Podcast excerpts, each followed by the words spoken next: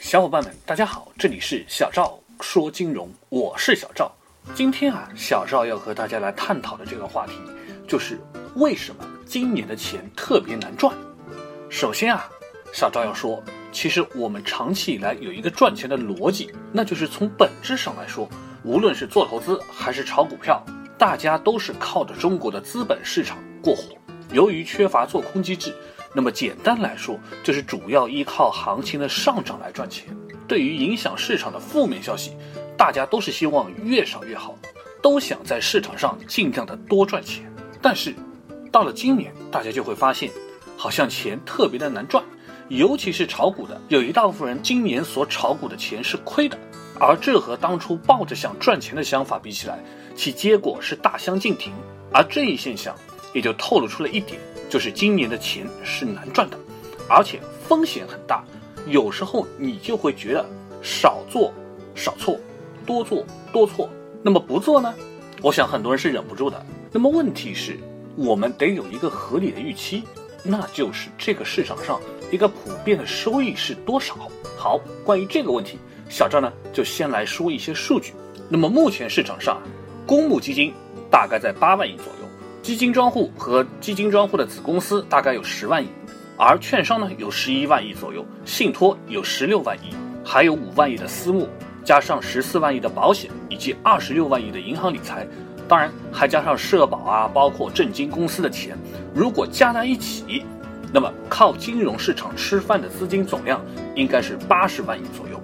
而这在一四年底的时候，银行理财只有十五万亿，公募基金和券商、资管加上私募基金合计起来也就二十万亿，信托在二零一四年是十四万亿，还有十万亿的保险以及一点五万亿的社保。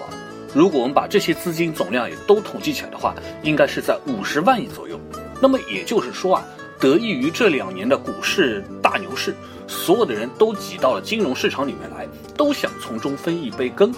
但是这个市场的规模其实是有限的。按照最新的数据统计，我国目前的债券市场总规模大约在五十四万亿，股市流通的市值大约在三十五万亿，可以交易的资金总量大约在九十万亿左右。而可交易的资金总量在九十万亿左右，如果按照平均百分之四的票息，债券市场能够提供的稳定回报在两万亿左右。而按照股息百分之二左右来计算，股市能够提供的分红大约在七千亿左右，而金融市场的有效回报率其实只有三万亿。如果我们把这三万亿平均到八十万亿的市场参与资金中去，那么我们可以说它的回报率其实也就是在百分之四左右。那么说到这里啊，大家就会发现一个问题，那就是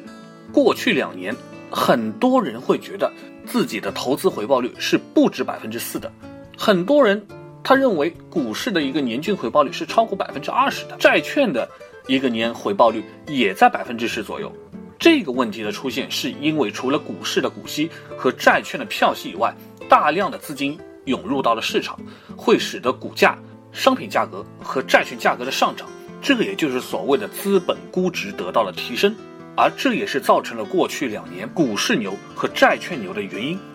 但是，小赵这里要说，如果研究一下历史的话，我们就会发现，金融资产的价格的变化是有周期性的，并不存在永远的上升和永远的下降。那么，一旦价格太过于偏离历史中间，往往就会趋于在均线附近回归。因此，基于过去两年的行情好，就希望加大投入并获得更大的回报，其实这个想法未必是有效的，很有可能会适得其反。说到这里，那到底应该怎么做呢？正巧小赵正好在上个月看到了海通证券首席宏观经济学家姜超的一篇文章，他提出的观点是：过去两年资金都涌向了金融市场，资金从实向虚发展，所以金融为王，股市和债券当然就会进入牛市。那么反过来，也就意味着金融市场资金过于拥挤，而实体经济经过持续的通缩之后，反而价格就会走入底部。那么今年呢？大家就会看到资金其实是